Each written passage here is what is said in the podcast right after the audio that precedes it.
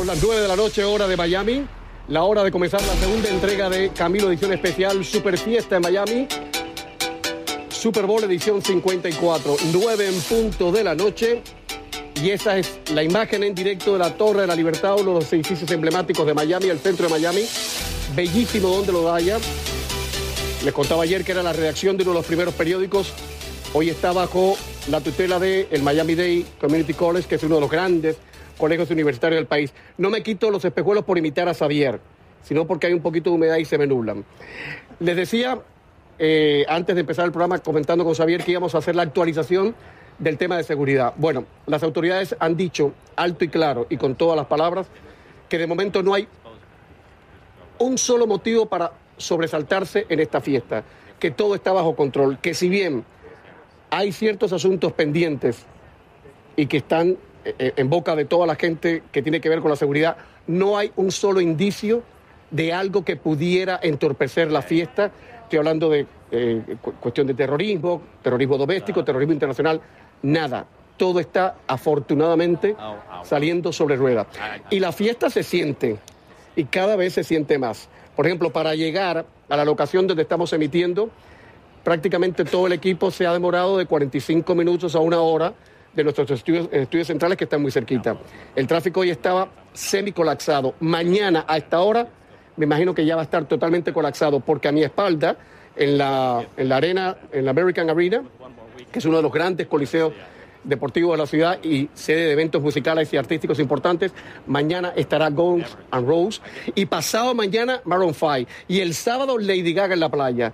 O sea que lo mejor de cada casa está hoy en Miami. Así que si les parece bien, comenzamos que hay mucho que contar y que este sea el buenas noches más cálido que usted recibe en la tele a esta hora. Comenzamos.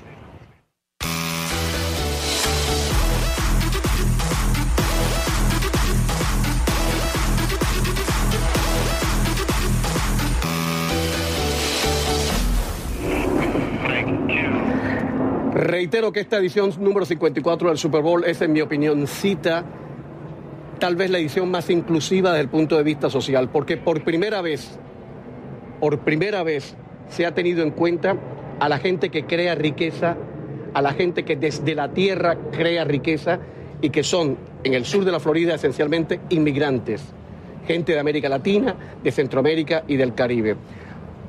Es uno de los uh, emprendimientos, de los, de los intereses del comité organizador, resaltar lo que aquí producimos, lo que aquí comemos y la gente que hace posible eso.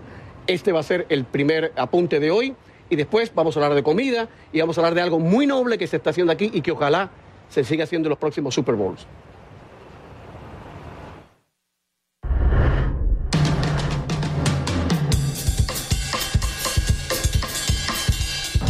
Toda la idea de esta cocina, eh, de esta concesión, es utilizar los productos locales. Eh, como va a ver, tenemos hamburguesa que están hechos, tenemos nuestra propia carne que viene del norte de Florida, es un grass feed, eh, es una carne muy poco grasa. Hacemos un chili con ellos, es un long horn, hacemos hamburguesa. Tenemos fresh grilled vegetable, tenemos fresa que vamos a sacar del farm todos los días. Tiene que saber que las fresas... diarias? Diarias, porque después de un día se pierde la fresa. Eh, los tomates, usamos las tomates frescas María de, de Redland para hacer los hamburguesas. Dígame qué cosa es esto. Eso es el aceite que usamos para los grilled vegetables, que es marinado con rosemary and garlic. Eso se puede hacer en casa, ¿eh? eh claro que sí. El guacamole, muy importante. Hacemos el primer guacamole 100% con avocado de Florida. Nunca en el Oh. mundo hizo este guacamole. Chef. Con público. Muchas cosas buenas. Gracias por venir. Gracias. Los Redlands que están a una hora aproximadamente donde estamos emitiendo hora, hora y cuarto, eh, un poquitico más quizás en el sur de la Florida y es el gran granero de donde sale mucha de la comida y mucha de la riqueza agrícola de este, de este estado y por primera vez se ha decidido dignificar a la gente que crea riqueza. Ahora, gente que pone sabor a esa riqueza. Aquí hay un- una muestra. José Icardi es argentino, es socio y chef conceptual de los restaurantes 16 y Leinia, y esto está en el Delano, en South Beach, que es uno de los hoteles emblemáticos de la ciudad. Bienvenido. Muchas gracias por tenerme. Sos argentino. ¿Te parece? Claro. Es muy difícil no darse cuenta del acento, ¿no? No, y de los cubanos. ¿Para qué? El acento. Oye, por cierto, ¿qué es un chef conceptual? El chef conceptual es el que crea la idea, ¿no? La idea del, restaurante, el tipo de comida, el tipo de servicio, cómo se presenta, eh, lo que le da el, el, aroma y lo que es el, ambiente a un restaurante. Eso es un chef conceptual. En, un hotel como el Delano, que ya me imagino que está a tope esta noche ya. Eh, lo que te estaba comentando antes, de, la semana pasada un 70%, hoy ya estamos al 100%. Eh, las reservaciones de de estar a 100, 150 reservas, hoy ya estamos en 200 casi para todos los días. Eh, todos los restaurantes están a tope. Eh, el concierge, lo que, lo que reciben la gente, eh, líneas había hoy para recibir, tuvimos que agregar más empleados. colas para entrar y todo. Todo, todo para entrar, vale parking, tuvimos que agregar más gente. Dios del cielo. Debo decir que en estos momentos ya prácticamente ningún buen hotel de la ciudad hay vacantes, ya no hay habitaciones y algunas llegan a alcanzar 20 mil, 30 mil dólares. O sea, estamos hablando de mucho dinero en juego. El incremento por la, demanda, la gran demanda que hay. Eh, nosotros tenemos cuatro hoteles en la playa, el SLS, el Short Club, el Delano, eh, y con los eventos que tenemos, eh, todas las activaciones. ¿Cómo están haciendo ustedes para cocinar para tanta gente y tanta gente exigente? Eso, eso es lo que estabas mencionando. Estamos tratando de activar la economía local, que es hermoso eso. hoy estaba llegué al hotel y teníamos 25 cajas de naranja, que generalmente tenemos una, dos. ¿De naranja de la Florida? De naranja de la Florida para hacer jugo de naranja para el desayuno. Eh, los niveles incrementaron drásticamente, ¿no? Para mantener el volumen que, que tiene la ciudad. Pero explícame una cosa. En el caso del Super Bowl, que lo que queremos es mostrar el sabor de Miami, como un chef conceptual, me encanta eso de chef conceptual, se Debe usar más seguido eso. Eh, no, no, tienes que usarlo, ¿eh? Y coger el teléfono y decir, soy chef Pero ¿cómo se las agencia un chef para convencer a los visitantes y decirle, Miami sabe a esto? Eh, mira, yo creo que la gente hoy en día está aprendiendo mucho más a comer, ¿no? Y cuando viene a esta ciudad que tiene tantos sabores, es el melting pot de, Estados Unidos o del mundo, creo yo. Eh, es una ciudad que todos los grandes chefs de todos lados quieren estar en esta ciudad. Eh, tengo la oportunidad, gracias a Dios, de estar en, como dijiste, un hotel icónico de Miami, tener una parrilla afuera con leña y, hacer cosas argentinas. Pero un plato típico, por ejemplo, esta noche, ¿qué tienen? Hoy tenemos un ribeye, un ojo de bife de, de una libra, que lo amamos por tres días eh, y se sirve en la mesa, se lleva con un carro, se corta ahí al, al como le gusta al cliente, ¿no? Eh, y eso vuela. Y ensaladas tropicales. Que... Ensaladas tropicales. ¿Qué es, lo que la, gente pide, por ejemplo? Mucho ceviche. ¿Ah, sí? Mucho ceviche. Es que los, peruanos han, arrasado con la comida internacional. Porque la gente se está dedicando a comer un poco más light. ¿no? Creo que en Miami eh, está yendo para esa dirección. Tengo una amiga que hace, no sé si estará viendo el programa, pero ella hace el ceviche con tilapia. La tilapia es uno de los pescados más humildes que uno puede encontrar. Muy humilde. Incluso la gente muy dice, no, tilapia no pero lo hace con tilapia y le queda muy bien. Que, queda rico. ¿El ceviche se puede hacer con cualquier pescado? Con cualquier pescado, según el amor que uno le ponga. Ya. Oye, ahora, hablando de amor, ¿un chef liga más que una cocinera? No te sabría decir. No. No te sabes. Está fuera de mi departamento. No, no, no, no, pero en serio, en serio. Las señoras dicen que suele ser muy sexy encontrar que un hombre sabe cocinar, que le cocine y que ponga la mesa como Dios manda. ¿Eso es cierto? En eso sí. En eso sí, te doy la razón 100%. Ayuda. Ayuda muchísimo. Ahora, mi pregunta es, ¿por qué si la cocina históricamente fue cosa de las mujeres, porque los hombres los decidieron así, no porque ellas querían, ¿por qué hoy en el mundo de la gastronomía internacional siempre oímos hablar de los chefs y no de las chefs o de las cocineras? ¿Es que hay sexismo también en la cocina? ¿Hay machismo en la cocina? Creo que trabajar en la cocina es un trabajo muy, muy duro. Eh, por el, las horas que se pasa, por el nivel de estrés. Eh, estás en vivo en todo, en todo momento, ¿no? Y todo tiene que ser perfecto. Eh, trabajamos con muchos, yo tengo más de 50 cocineros en cada hotel, eso es mucho la presión que tenemos, ¿no? Eh, no creo que haya sexo porque tengo muchas cocineras mujeres, pero creo que es una generación que va a venir. En los próximos años vamos a tener, ya en este momento hay bastantes mujeres chef que son renombradas, pero creo que es una, una camada que viene en un futuro. Anthony Bourdain, que se definía, por cierto, como un pornógrafo de la gastronomía, decía que lo mejor era no entrar a las cocinas para uno no perder el entusiasmo. No por la falta de higiene, ni mucho menos, sino por la presión y el, estrés que genera una cocina. O sea, me imagino que debe ser como montar todo esto y hacer un programa de televisión para toda América Latina. Eh, Es muy estresante. A ver, yo la aplaudo a todos los cocineros, a todos los que trabajan en el frente de la casa, a los que atienden, porque es un, es un nivel de estrés muy alto. Imagínese si usted va, se sienta a comer y la comida no le llega a tiempo. O que la comida no es lo que, lo que quería, o que le llegue la comida equivocada. Entonces, hay muchos detalles que uno tiene que estar encima y es, es estresante, ¿no? Si uno quiere ¿Siempre que quisiste ser chef? eh, no, pero es algo que siempre me gustó de familia. ¿Pero cómo llegaste a ser chef? ¿Llevas cuántos? ¿20 años? Veintitantos años. Veintitantos años. Veintitantos años. ¿Cómo llegaste a ser chef? Eh, mi familia siempre cocinó y tuvo restaurantes y, y- y me fui para España a vivir un tiempo, terminé trabajando en la cocina. eh, cuando me vine para acá empecé a trabajar y me di cuenta que era lo que quería hacer. Eh, y con perseverancia, trabajo, eh, aprendiendo de mentores, de, de maestros, llegué donde estoy ahora. Menciona, por favor, tres ingredientes que no pueden faltar en una cocina. De la más humilde, ¿eh? De la más humilde, sal, Sí, sí, de la más. Ya, aceite. ya. Sí. ¿Tiene que ser aceite de oliva? A mí, yo prefiero aceite de oliva Ya. y, y huevos. Y No huevo. puedo pasar. Sal, aceite y huevo y con eso creamos un mundo. Y hacemos, hacemos bastantes Aunque cosas. se rompan los huevos, con eso se creamos rompan un los mundo. huevos, hacemos un omelette. si No, porque dice la gente que, que- que cuando vas a hacer una tortilla y rompe los huevos es que no sabes cocinar. Ahí va. Eso dice.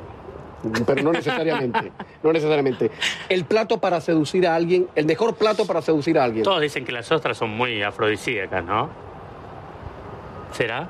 Sí, pero hay gente que tiene miedo por el tema de, de seguridad alimenticia, de... A mí me gusta de- mucho lo que es la, la langosta, lo- lo- el pescado de mar.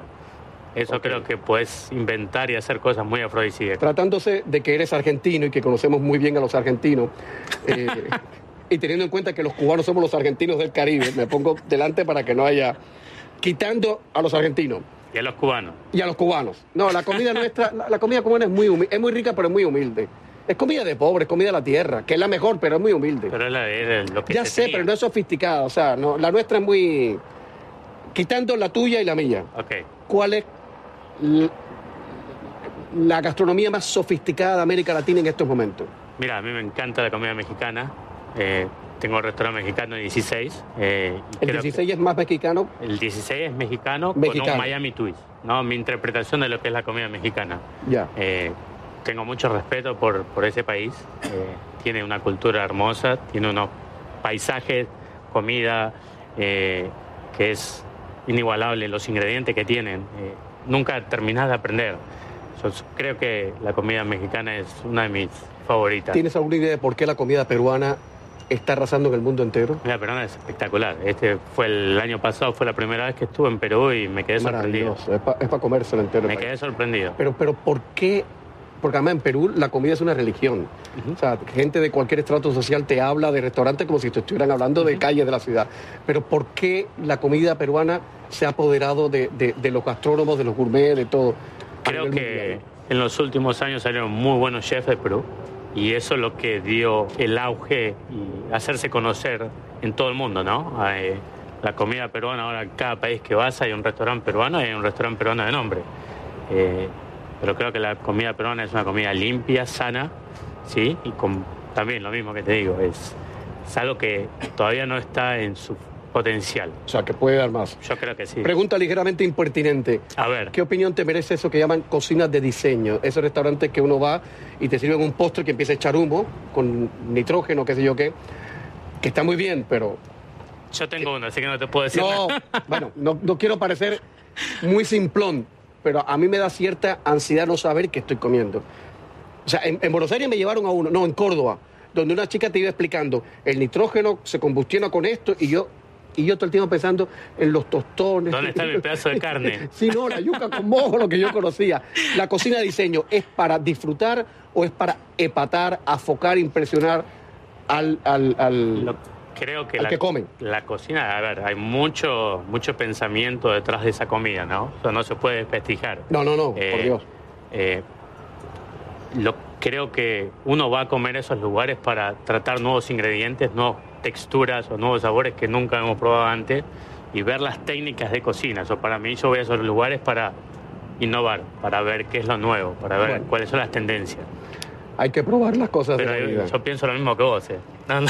No, no, es que me, me siento como en la clase de física con la tabla periódica, con la, en la clase de química. José, muchas gracias. Hey, un placer. Mil Eh, gracias. igual te caigo cualquier día cuando se acabe la dieta. Ahora Sí. estoy en dieta. Pero ahora no sin puedo. tostones. Eh, bueno, sin tostones, sí. Pausa y publicidad. Seguimos enseguida aquí en Superfiesta en Miami, Super Bowl edición número 54, Camilo edición especial. Y buenas noches.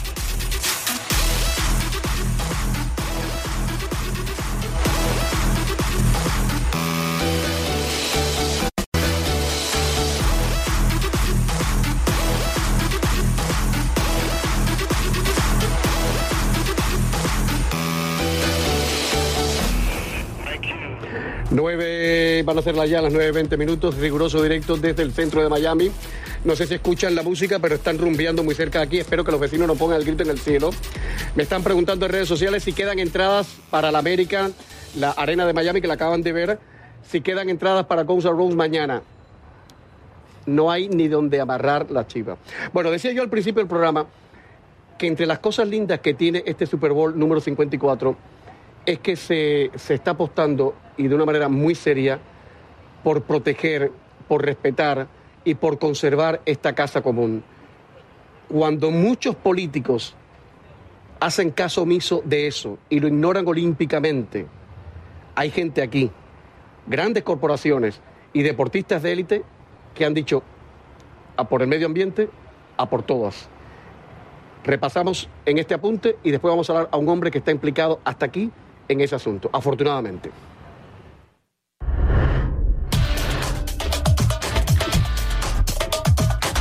El Super Bowl esta vez ha sido más que juego, más que comida, eh, más que todo. En Miami ha sido más, el Super Bowl es más. Y otra de las iniciativas bellas de este año ha sido apostar por el medio ambiente y por la sustentabilidad de todo lo que se, usa, se usa eh, en esta fiesta. Así es. ¿A quién se le ocurrió esa maravilla? Pues soy parte del comité anfitrión del Super Bowl. Una de las ideas era que nosotros queríamos que todo tuviese un lente de sustentabilidad, que pudiéramos nosotros realmente crear conciencia acerca de nuestras, nuestros océanos y la importancia de la conservación de nuestras aguas para poder tener eventos como este, porque si la gente viene aquí es por, por nuestro clima, pero también por nuestras playas, por, nuestras, por nuestros océanos. Eh, estos son, o sea, compañías de cruceros. Así es. ¿Quiénes son? Son compañías de cruceros, son otras organizaciones que se han unido con nosotros en lo que hemos llamado Oceans to Everglades, del océano a los Everglades, que ha creado toda una campaña como un challenge, ¿te acuerdas como el challenge? Sí, que claro, los retos que Pues hacían. ellos hicieron un reto para poder crear conciencia sobre la cons- conservar los corales y la importancia de que los corales se están blanqueando, están muriéndose y que eso es, afecta muchísimo nuestra economía y nuestra manera de vivir. Y si no hacemos algo al respecto hoy, podemos tener unos, una consecuencia muy, muy grave en pocos años. O sea, estamos hablando de grandes compañías cuya gestión comercial tiene que ver con la naturaleza de es. la Florida y que apuestan por esa naturaleza. Oye, que era muy lindo eso. Y gracias a la plataforma del Super Bowl, porque el Super Bowl no es solo fiesta, no es solo comida, no es solo diversión, no es solo un juego, sino que es una gran plataforma para poder crear conciencia e iniciativas como esta. Un detallito, cuando ustedes le, le pre- le- le propusieron a las compañías apostar de esta manera por el Super Bowl, ¿hubo alguien que se negó? Bueno, en realidad no tuvimos que apostar, decírselo a nadie, la gente vino a quererse unir. En el momento que dijimos vamos a ir con esta bandera del medio ambiente, inmediatamente se unieron todas estas compañías para poder ser parte de, este, de esta iniciativa. Chévere. Sí, es súper lindo.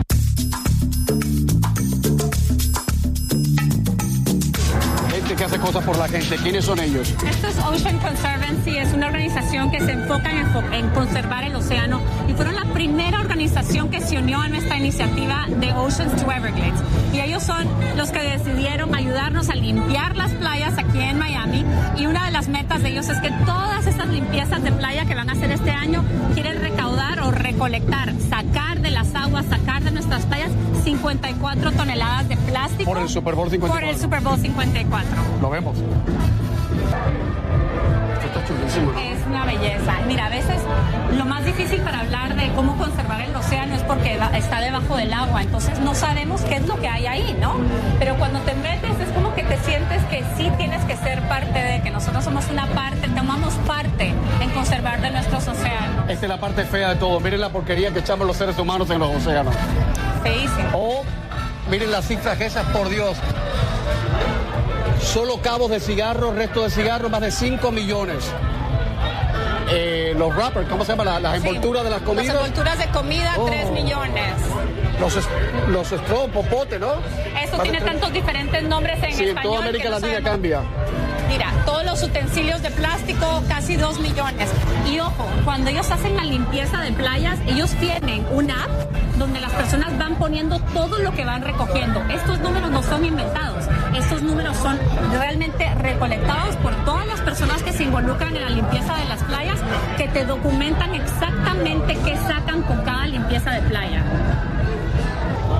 ¿Y qué, qué está haciendo tu hijo ahí? Está pintando. Y le estás explicando de qué va todo esto con el océano y todo eso. Ahorita no, después le explico.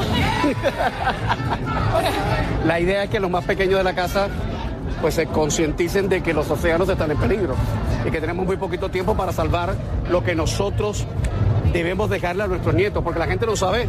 O sea, la gente dice, no, que hay muchos años para... No, no, no. Esto se está echando a perder, pero con mucha rapidez. No, y es como estábamos diciendo con el tema de los corales, tenemos 20 años para salvarlos. Nuestros océanos están en peligro y los chiquitos tienen que aprender desde ya. O sea, en 20 años, si no hacemos algo por los corales, desaparecen los corales. Así es. Así que vamos a hacer algo ya.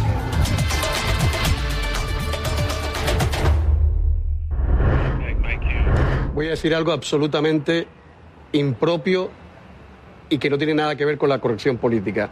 De todos los animales, somos los únicos que creamos tanta porquería. El resto no es así. Doug Chris es el vicepresidente de Ocean Conservancy, que es el artífice de alguna manera de lo que acaban de ver. Bienvenido y muchas gracias y muchas felicidades. ¿De dónde sale, sale esta idea fabulosa de remover 54 toneladas de porquería, de basura de nuestras aguas? Sí, bueno, es nuestro mandato en Ocean Conservancy porque basura es un problema del mundo ahora, es nuestra invención, más o menos, de humanos, y es nuestra responsabilidad para, para extractar eh, basura plástica del mundo, de las playas, eh, de los océanos también. Um, y esta plataforma con el Super Bowl es perfecto para esta operación porque es una op- oportunidad para hablar al mundo. Eh, Este, este, este evento es un, el mejor en el, en el calendario de Estados Unidos para deportes, es obvio, pero todos los ojos del mundo son en Miami ahora. Y con esta oportunidad es importante tener un mensaje directo, fácil y, y con, con impacto. La Liga de Fútbol Americano, de la NFL, los Sí. deportistas, ¿entendieron la iniciativa? La- la- ¿Hubo alguien que, que no quiso, que estaba receloso o todo el mundo se volcó? Completamente, absolutamente con, ah, con, con- con hermanos más o menos. Ah, tenemos ah, uno, en- ah, tuvimos un, un evento en, en- en martes en, en la playa de Biscayne Bay con jugadores de NFL con, para, para eliminar ah, la basura, la plástica de la, de la playa. Bueno, es un, es un éxito, pienso. ¿Y encontraron nuestras playas muy sucias? Sí, sí, absolutamente. Ah, hay una otra operación en sábado en la mañana en eh, Olita State Park ah, para extractar más basura. Y bueno, hay, hay playas en todo el mundo, todo este país, eh, y plásticas y basura son un problema en cada país. En Europa, en las últimas días, semanas, hubo una borrasca extraordinaria, Gloria, que atacó buena parte de, de España. Para que tengan una idea, han aparecido plásticos, desechos de hace 30 años que llegaron a las costas. Y la, fuerza de las aguas la trajeron ahora. ¿Por qué es tan difícil que la gente entienda que no se puede verter desechos eh, eh, eh, en las aguas? ¿Por qué? Si es una cosa tan, tan de ABC. Sí, el, el agua y océanos son nuestra sangre más o menos, es nuestro ah, oxígeno, ah, corazón más o menos. Exacto. Sí, pero es, es es difícil porque es, es cambio. En cambio, se- siempre será difícil. Um, necesitamos un cambio de comportamiento de todos los humanos en, en el mundo para, para cambiar sus maneras para vida. Ah, si quieres comprar un, un popote plástica, tenemos popotes metálicos en el mundo ahora. Reusables, además. Sí, sí, sí. Eh, eh, hay opciones. Pero Y esto, por ejemplo, sí, lo, lo mismo. sí. Ya, ya, pero que veo cuchara y tenedor al mismo tiempo. Lo lavo y sigo. Bueno, es dif- es difícil, sí. Claro. Sí, Pero hay, hay, hay opciones eh, si quieres eh, comprar ah, platas. Bueno, hay platas de, de, de, de- de cristal, de, de bambú, otras posibilidades. Pero eh, pienso que ahora los problemas de, de basura y cambio de clima son afuera, no son en nuestra vida actual. Pero es más cerca que, que piensa, es muy cerca. Chris, alguien que quiera cooperar con ustedes, ¿cómo puede hacer, cómo puede conectar con ustedes? Con yo, el- el- Con la organización. Ah, sí, sí, claro. Bueno, Bueno, si usted quiere dar su teléfono y que le llamen. no, bueno. está viendo toda América Latina, Sí, también sí. puede hacerlo si quiere. No, no, no. necesitamos eh, un- una, una armé más o menos de, de voluntarios para, para limpiar playas y limpiar la- los océanos. Ah, cambia, cambia su, su comportamiento también.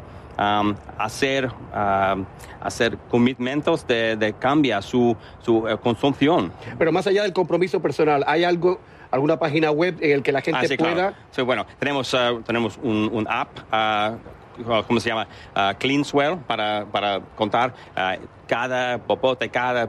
ah, Que eso es en tiempo real, o Sí, sea, absolutamente. Ya. Sí, también ah, un website, oceanconservancy.org. También hay opciones en, en nuestro website. Y eh, eh, también tenemos un- una operación en evento en sábado en la mañana en Olita State Park para limpiar este que es playa. bellísimo ese parque. Sí, sí, bueno. Es bellísimo. Y muy frágil también. Es bellísimo, porque ese es el tema de la Florida, que estamos realmente la Florida, el sur de la Florida está rodeado de agua, porque están los pantanos más grandes, uno de los pantanos más grandes del mundo y el más grande de los Estados Unidos, que son los Everglades, y después tenemos el Océano Pacífico. Entonces es normal que usted vaya manejando, caminando por la ciudad. Es más, hay zonas que está usted manejando y está rodeado de marismas, Sí. como la Loretta Park. Entonces eso- esos son ecosistemas muy frágiles. De hecho, las autoridades en las últimas horas están haciendo un llamado a todos los visitantes, a todos los extranjeros, a todos los turistas y a los locales, que por favor tengan mucho cuidado con lo que se tira en los inodoros, en los toilets.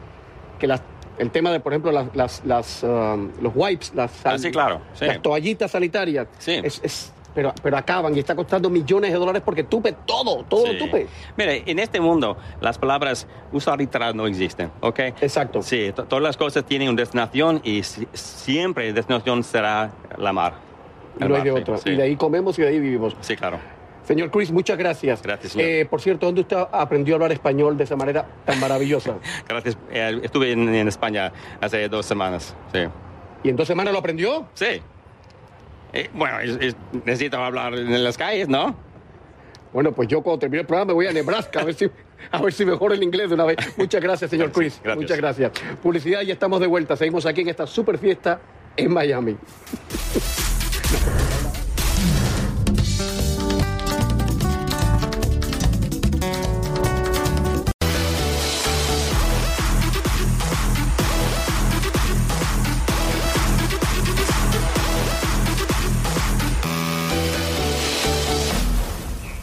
Y ahora tengo el inmenso gusto de presentarles y de recibir a José Chambis Campo, que es uno de los periodistas deportivos más populares, informados y queridos del sur de la Florida. Bienvenido, José. Gracias, Camilo. ¿Cómo estás? ¿Cómo tú estás? Tú no envejeces, ¿eh? Claro, tú Tienes eres un que no pacto con el diablo. No, Oye, estaba hablando yo de los anillos del Super Bowl. Eh, y decíamos que sin anillos no hay Super Bowl. La tradición, ¿de dónde? ¿Cuál es el origen de los anillos? No, eh, la, la tradición la comenzaron los, los- los dueños como una manera de recompensar a los jugadores. Lo que yo nunca me imaginé que iba a llegar a este nivel. Inclusive hay unos que parecen unos platos. Los Patriotas han tenido en años anteriores un- uno- unos que son pero inmensos, inmensos, inmensos. Este Super Bowl, es que nunca se imaginaron que el Super Bowl llegara a ser esto. El El Super son muy humilde, ¿no? El Super Bowl comienza como una guerra entre una liga vieja y una liga nueva. La liga vieja era la famosa NFL y la nueva liga era la AFL. Y entonces se unieron. Entonces los dos primeros años ganó Green Bay, que era de la liga vieja, y decían, se lo estamos diciendo, esto no va a llegar a ningún lugar. Pero entonces llegó un muchacho de Alabama, jugando para Nueva York, Joe Namath, que pronosticó que iban a ganar. Y él venía de la liga nueva. Y era un equipo que estaba supuesto a perder por 16 puntos. Y ganaron. Y ahí es donde el famoso, cuando él saca el dedo, el famoso dedo. Que es una, Y- una imagen icónica. Sí, y entonces ahí ya empieza, ya comienza. Eh, Kansas City gana el otro Super Bowl, que también es de la liga. Y ahí comenzó y se convirtió esto en un monstruo. Pero cuéntame, las, las primeras competencias no tenían esta, esta significación, se transmitían ya por televisión. Sí, como que no, como que no, pero no, no este nivel. Este, este nivel, la, la televisión toma posesión de esto, yo diría que en los 80. Siempre fue un gran evento. Ya. Pero es que esto se ha ido de la mano.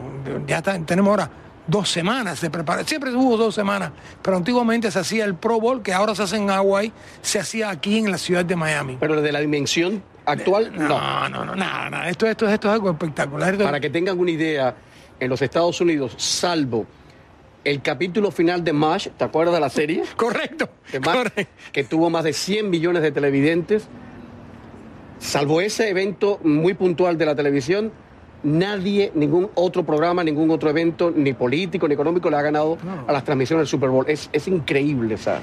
¿Sabes dónde tú ves la magnitud? Cuando los artistas vienen a tocar de gratis y ¿Es verdad que piden, no le pagan? y piden. Ellos no. O sea, la- la- Shakira y J-Lo lo, lo van si- a hacer si le- gratis yo, tal vez la Pepsi Cola le pagará. porque es el, el el patrocinador. Pero la NFL no paga. O sea, es Y que si- para ellos es un caché muy grande. Y si no hubiera venido Shakira o J-Lo, habían otras bastantes. Recuerda que en este Super Bowl han tocado The Who. En este Super Bowl ha tocado, creo Michael Jackson. Michael Jackson. Michael Jackson, sí, Por sí. amor a Dios. Porque este es el, el evento que todo el mundo va a ver. Por cierto, Shakira ha dicho que está muy emocionada de que su cumpleaños lo pueda celebrar con más de 100 millones de personas en el mundo entero porque la van a ver. ¿No, ¿Viste la conferencia de prensa? Sí, la estuve viendo. Eh, J-Lo está espectacular. Yo digo, Esa sí tiene un pacto. eh, tiene un pacto con los dioses porque esa mujer ya tiene Como los 50 años. 50 años, do- dos niños, o sea, eh, eh, Shakira no porque Shakira es jovencitica, ¿no? Compa- comparada con J-Lo. Hablando de los artistas, ¿por qué, ¿por qué casi siempre el indio nacional lo cantan mujeres? Sé que Barry Manilow lo cantó una vez, Barry Manilow la cantó, lo cantó. Billy Joe. Billy Joe lo cantó. Yo creo que eso es de- dependiendo eh, de quién es el que en ese momento eh, sea más patriota o pueda cantar un himno patriótico. Es lo que, lo que, lo que, es la única manera que. Pero me imagino que tienen que tener en cuenta, además de la popularidad, el nivel Oh, de interpretación. Y porque- practican y practican y practican. Por ejemplo, yo me imagino que ahora el sábado, si tú te vas al, al Hard Rock Stadium, vas a oír música, estás y vas a oír música, son ellos cantando, practicando el nivel y, y- y todo. Ahora, José, siempre nos llama la atención a los que estamos fuera del ajo, ¿cómo es posible que en el, en el espectáculo musical del, del medio tiempo, termine el medio tiempo, retiren todo eso y vuelve el juego, pero es a velocidad de vértigo? Sea que eso, eso, eso, eso me decía mi padre. Mi padre decía, para mí los grandes héroes son los que trabajan de... Exacto, los traboyistas, los técnicos, sí, sacando eso. Y, y efectivamente, no, pero eso se practica. O sea, eso ya, ya es un nivel de que... eh, o sea, eso, eso es tan extremadamente eh, planeado. Ensayadísimo. Ya no, eso, ¿Cuánto puede costar ese espectáculo del medio tiempo? En, en millones de dólares. millones de dólares, millones de dólares. Bueno, no sabemos cuánto cobrará, pero imagínate tener a Shakira y a, y a, y a- a- J-Lo cantando en ese momento. Gloria Estefan le preguntaban eh, hace unos días que, que- que pensaba que por qué no iba a estar ella. Y ella decía, no, no, Shakira y J-Lo están suficientemente hot, suficientemente de moda como para que haya una tercera. Ahora, sería una sorpresa que de pronto apareciera Gloria Estefan, ¿no? Hay una sorpresa. Hay una- hay una no sorpresa. puedo mencionar nombre. Hay una sorpresa y, es- y es alguien muy querido. Bueno, podemos Me lo soplaron, pero no puedo No, no puedo. Emilio fue dueño de los, de los, de los Dolphins. Ya no, pero no va por los Estefan, no. Va por Va por... Ah, No, no, imagínate pero- tú. No, eh, bueno, no, sí, se no podemos soltar sí, no podemos. Es más, publicidad y. Perdón, pero no puedo. Me, me puedo contar todo. Publicidad y estamos de vuelta enseguida. Pero me dijeron que sí, por ahí va la cosa. Sí, sí.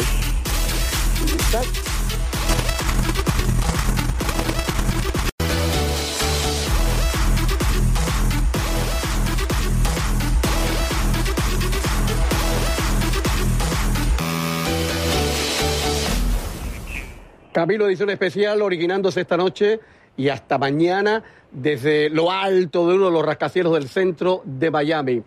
Edición especial por el Super Bowl edición número 54. En minutos les voy a contar algo, una de las cosas más tiernas que van a ver durante la- el pase de publicidad del Super Bowl. Tenemos un avance y una historia realmente enternecedora. José Chambis Campo, latinos en el Super Bowl, hispanos que están en el Super Bowl. El Super Bowl tiene, tiene mucha historia. Por ejemplo, hay un señor que si yo te menciono el nombre de Ted Hendricks. Ted Hendricks ha ganado cuatro Super Bowl, americano rubio, no, guatemalteco.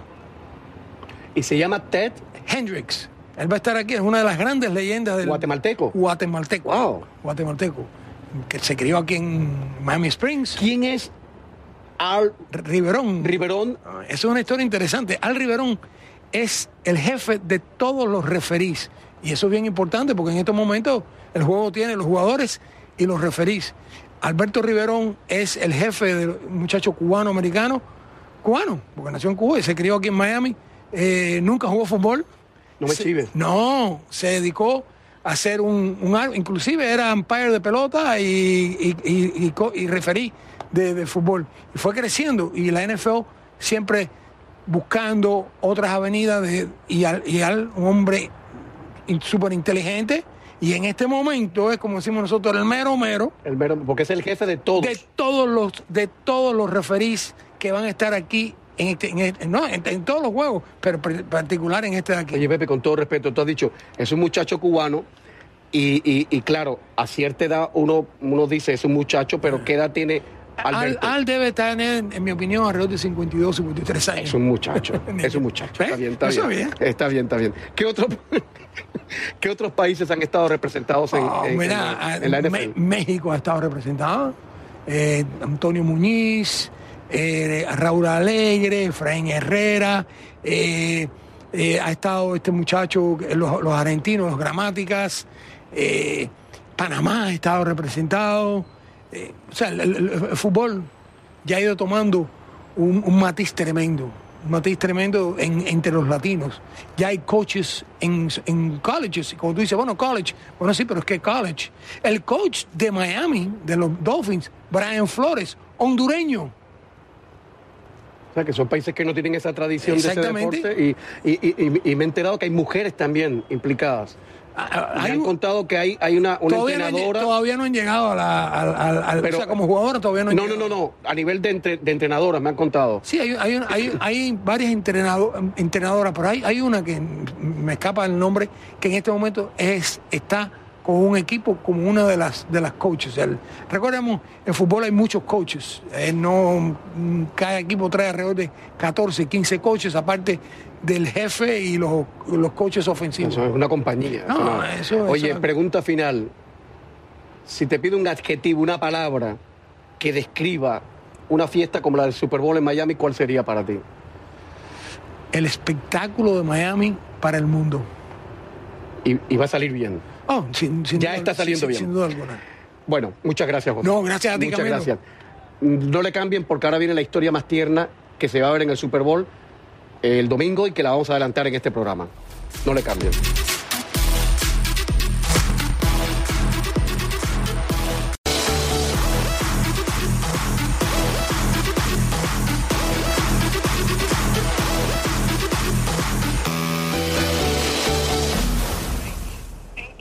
Noche de jueves en Miami, refrescando ostensiblemente, significativamente. Esperamos que las temperaturas no se desplomen, pero estén mucho más frescas. El, el domingo, que dice que el sábado puede complicarse la cosa. No es frío glacial porque en Miami nunca o casi nunca hay frío de ese tipo, pero ya se siente más fresquito.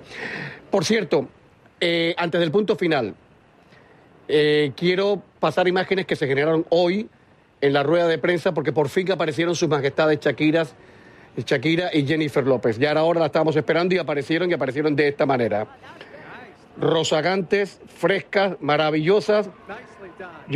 Eh, y, haciéndolo de una manera espectacular. No sé si es touchdown, pero es que estas señoras merecen como mínimo la presidencia y la vicepresidencia. Tienen mucho talento, muchas gracias y no ofenden a nadie, al contrario de alguna manera son las grandes estrellas de este Super Bowl tan latino, tan hispano, tan sabrosamente mayamense. Reitero, puede, puede que en el show de Shakira y de Jennifer López aparezca una sorpresa que de momento es el secreto mejor guardado en Miami.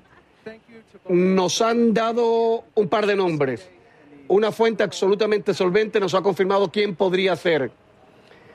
Igual mañana se los digo, pero tengo que pedirle permiso a mi jefe porque si no me puede costar. A ver qué pasa. Nos vemos mañana. Si ustedes no están, no tiene sentido esto, ¿eh? Hasta mañana. Buenas noches. Buena suerte.